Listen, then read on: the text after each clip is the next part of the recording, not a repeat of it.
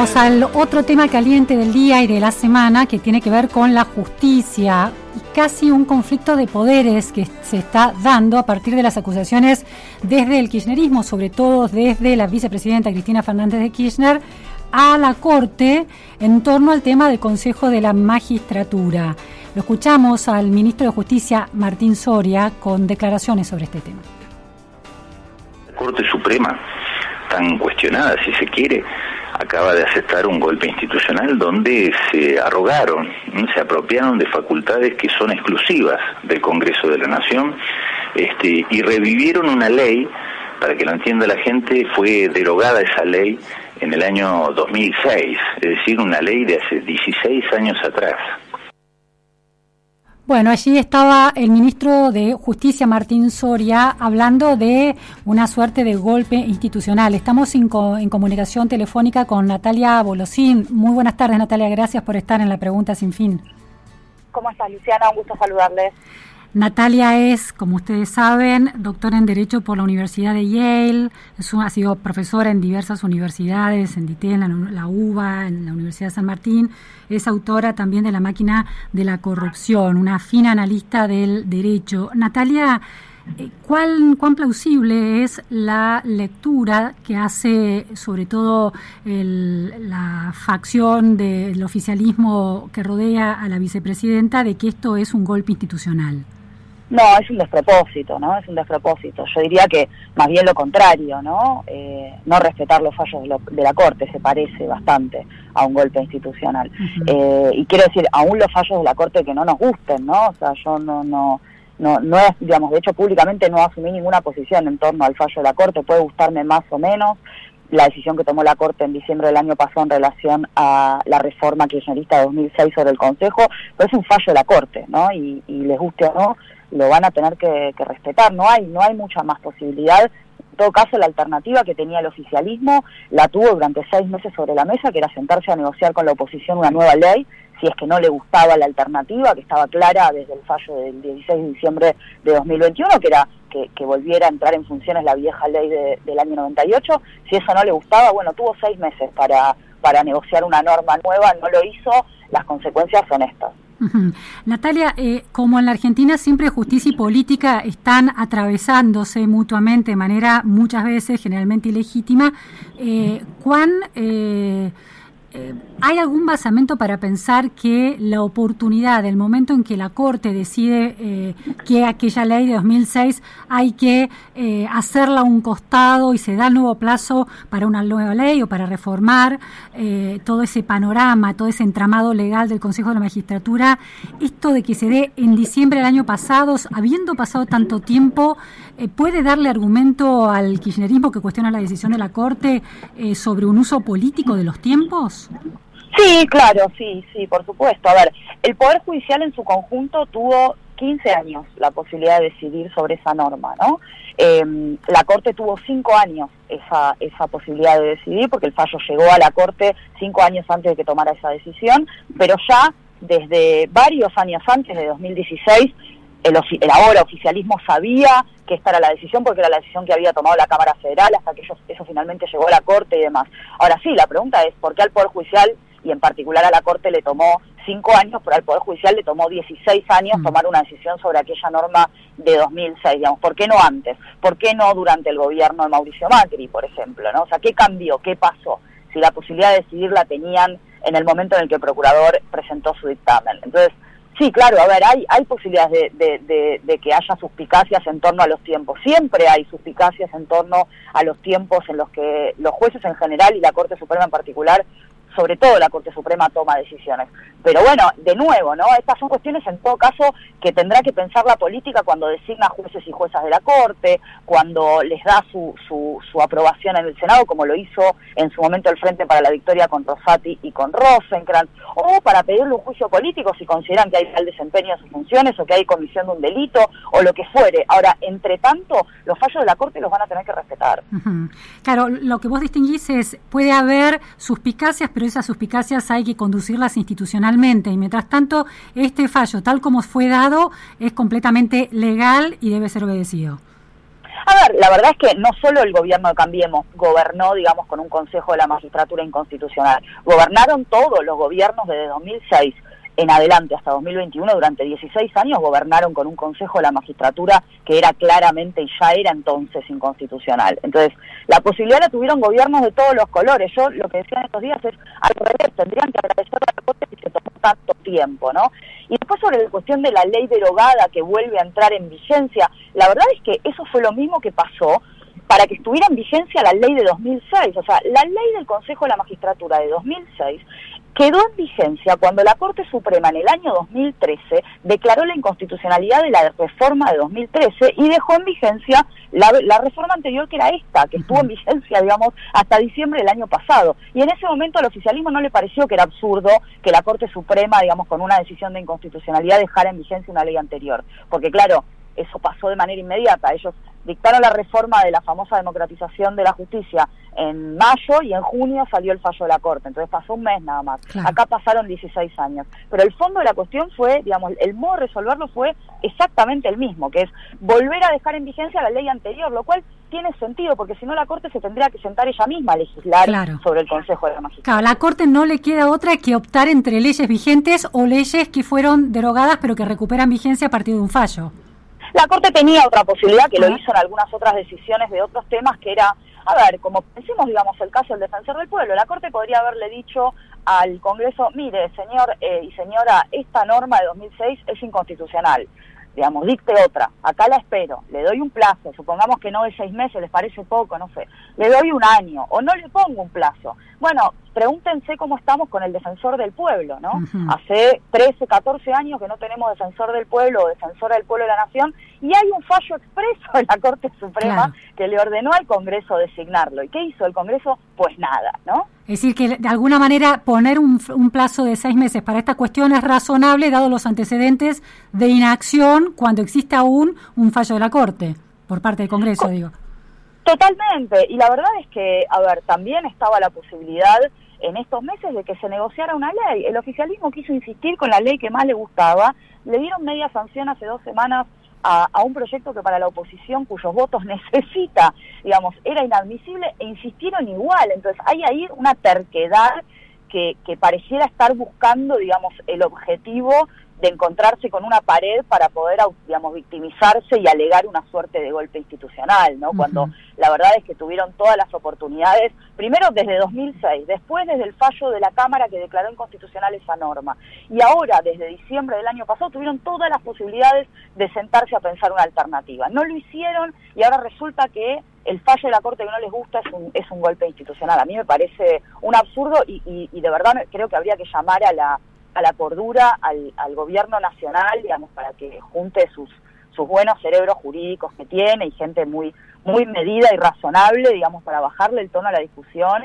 y ponerse a buscar una salida institucional que es ni más ni menos que una nueva norma. ¿Hay algún basamento legal para eh, que pueda sostener el kirchnerismo eh, para eh, la idea de golpe institucional o conflicto de poderes? ¿Hay algo de lo que se pueda agarrar para sostener semejante idea?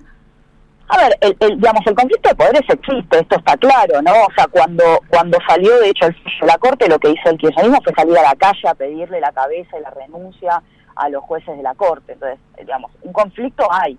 Ahora, eh, los conflictos eh, entre las instituciones, que los hay en todos los países del mundo, y esto es razonable y esperable que ocurra, se resuelven en el marco de las instituciones, ¿no?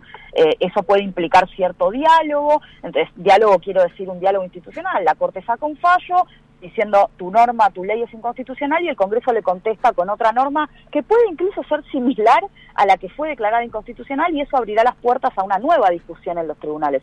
Un ejemplo, cuando se discutió la tenencia de estupefacientes para consumo personal en la Argentina y la constitucionalidad, la constitucionalidad de penalizar el consumo, la Corte de Alfonsín declaró la inconstitucionalidad de la criminalización de la tenencia y después el Congreso menemista insistió con una ley muy parecida a la que la Corte había declarado inconstitucional. Y la Corte volvió a declararla inconstitucional. Y el Congreso insistió y entonces uno dice, bueno, que están locos que insisten. No, bueno, es parte de lo que pueden hacer. Hmm. Ahora, eso se puede hacer. Hay cosas que en el marco de las instituciones no se pueden hacer, ¿no? O sea, a mí me parece, digamos, por ejemplo, un absurdo o te diría una, una irresponsabilidad importante que un senador de la Nación este, digamos, califique de Rambo o de, o de ocupa o de usurpador al presidente de la Corte Suprema, ¿no? Habiendo tantas otras posibilidades institucionales para resolver el conflicto. Claro, llevar esa llevar eh, esa lógica a un plano eh, digerible por una democracia, no no a la, a la escalada verbal eh, que rompe cualquier tipo de, de conversación. Totalmente, y sobre todo cuando, digamos, los problemas que, que, tienen frente a sí los argentinos y las argentinas son tan, tan, tan acuciantes y, digamos, tan preocupantes, incluso en relación con el Poder Judicial, digamos. El mal funcionamiento del Poder Judicial es uno de los principales problemas de la Argentina, eh, digamos, y los ciudadanos y las ciudadanas que llevan sus casos ante la justicia y que están esperando una respuesta, no, miran a la política eh, tratarse con tratarse de esta manera, digamos, con este desprecio, como si estuviéramos ante una guerra, cuando la verdad es que los hemos elegido a los políticos y ellos han elegido a los jueces y a las juezas para tomar decisiones, digamos, en, en, beneficio de la ciudadanía y para, digamos, ponerse de acuerdo en el marco de, de lo que la Constitución prevé. En este caso, el, el, principal o el máximo tribunal del país tomó una decisión, a un sector de la política no le gusta, está muy bien, está en todo su derecho de criticarlo, de intentar darlo vuelta, pero siempre en el marco, me parece, de, de, las instituciones. En este caso, la salida es una nueva ley. Y lamentablemente, el oficialismo no tiene todos los votos que querría tener para hacer lo que quiere. Bueno, son parte de la regla de la democracia, van a tener que sentarse a negociar con la oposición. Natalia, dijiste algo, la idea de que los ciudadanos, a través de sus eh, representantes elegidos, una lectura desde el kirchnerismo dice que hay una especie de puja entre un poder elegido, el poder ejecutivo, elegido por los ciudadanos, y un poder que nadie elige, que es, eh, bueno, por ejemplo, los miembros de la Corte, en términos en, de que no se eligen por voto de los ciudadanos. Eh, la, la acentuado en el caso de Rosati y de Rosenkrantz por aquel famoso decreto inicial del presidente Macri, que refrendado luego por el Congreso. Es, esa lectura es discutible en la medida en que es una en definitiva la Corte es elegida de manera indirecta por los ciudadanos vía sus representantes. ¿Ese es un argumento para desarmar esa, esa idea? No, a ver, esto es algo que el kirchnerismo viene planteando desde hace tiempo, ¿no? De hecho, ya lo planteó en su momento con la reforma de la que hablábamos hace un ratito, la de 2013, sí. la famosa democratización de la justicia, esta idea de la elección popular de los representantes de los jueces y los abogados en el Consejo, o esta idea que también en su momento esbozó el kirchnerismo de eh, ir hacia una elección popular de los jueces y las juezas y demás, ¿no? Bueno, de momento, digamos, el armado constitucional en la Argentina funciona de esta manera, las legitimidades de los poderes vienen desde distintos lugares, eh, la Corte Suprema también tiene que rearmar su legitimidad, porque por supuesto no viene del voto popular, pero ¿de dónde viene? Bueno, viene de que logre armar cierta autoridad. A mí me parece que esto que está pasando en estos días va en esa dirección. Esperemos que también los jueces de la Corte puedan, eh, digamos, aguantar la, la parada, porque no es, no es fácil tampoco lo que viene alrededor de eso, eh, pero también van a tener que rearmar su, su legitimidad en, en, cuanto a otras decisiones que tomen sobre el fondo de algunas cuestiones. Yo, digamos, por ejemplo, fui muy crítica de la decisión que tomó la Corte en su momento en Muini, al famoso fallo por el que le extendió el beneficio del 2 por 1 a los, a los genocidas, ¿no? Me parece que ahí un, un, un digamos, la Corte cayó en un pozo importante, o las discusiones internas que hubo entre los jueces de la Corte, digo, puntualmente en el caso de Rosenkrantz y Lorenzetti, eh, y luego por la presidencia del tribunal, digamos, todo eso le hace muy mal a la Corte. Esperemos que la Corte encuentre un camino, digamos, para rearmar su, su legitimidad de cara a la sociedad. Ahora, no, no es esperable, digamos, que la legitimidad de la Corte venga del voto popular, y porque no la tiene en el voto popular no quiere decir que sea menos legítima que el resto de los poderes que son elegidos por el voto popular. Ese es un punto importante, ese es un punto importante. Porque, porque, además quienes son elegidos por el voto popular también tienen dos tipos de legitimidades. La de origen no alcanza, también tienen una legitimidad en ejercicio claro. que tienen que llevar adelante, ¿no? Y esto a veces pareciera que algunos se lo olvidan. Y después, bueno, digamos, como pasa siempre, la gente se lo recuerda en las urnas. Después pierden las elecciones de medio término o las siguientes presidenciales y se preguntan por qué. Y bueno, eso tuvo que ver con la legitimidad de ejercicio. Claro. En algún momento del camino la perdieron. La verdad es que el oficialismo, digamos, y las principales figuras del oficialismo tienen este, su legitimidad, por lo que muestran los números, bastante en baja. Yo creo que harían bien en bajarle el tono a la discusión eh, y buscar salidas institucionales. Esto parece, digamos, poner quinta y querer dársela contra la pared para terminar victimizándose después de que tienen la cabeza rota. Claro, una, una lectura muy sesgada de cómo se construye la legitimidad de un poder como el Poder Judicial en la Argentina, ¿no? Desde muy ideologizada, ¿no?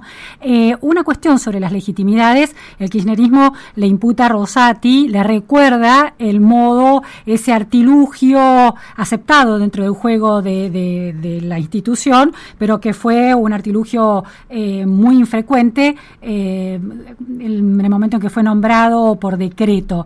Esa, el hecho de que el Congreso refrendara esos nombramientos de Rosenkrantz y de Rosati también de alguna manera desdice los cuestionamientos o es una manera de eh, desarmar los cuestionamientos que el kirchnerismo le hace a Rosati en relación a su legitimidad de origen?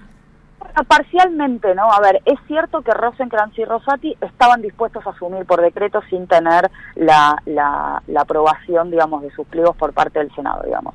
Eh, y, era esperable, y en su momento quienes criticamos esa decisión, bueno, era esperable que dijeran, no, mire, señor presidente, le agradezco mucho, yo de esta manera no voy a ser juez o jueza de la Corte. Ahora, eso es cierto, ahora también es cierto, y esto termina con la discusión, que no fueron designados por decreto, digamos.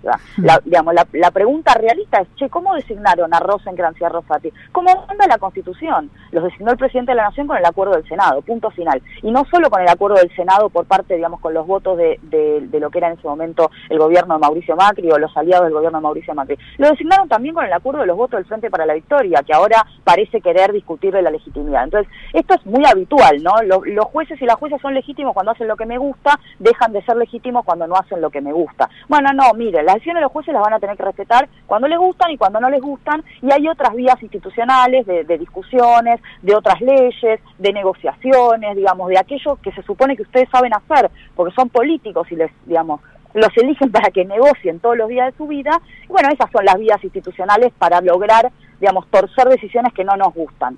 No hay otra manera, mm. por lo menos no en el marco de la Constitución Nacional de este país. Natalia, la última cuestión es las palabras del ministro de Justicia, Martín Soria, sobre golpe institucional, las palabras de la vicepresidenta Cristina Kirchner, que siempre son muy duras, sobre la Corte y sobre el sistema judicial.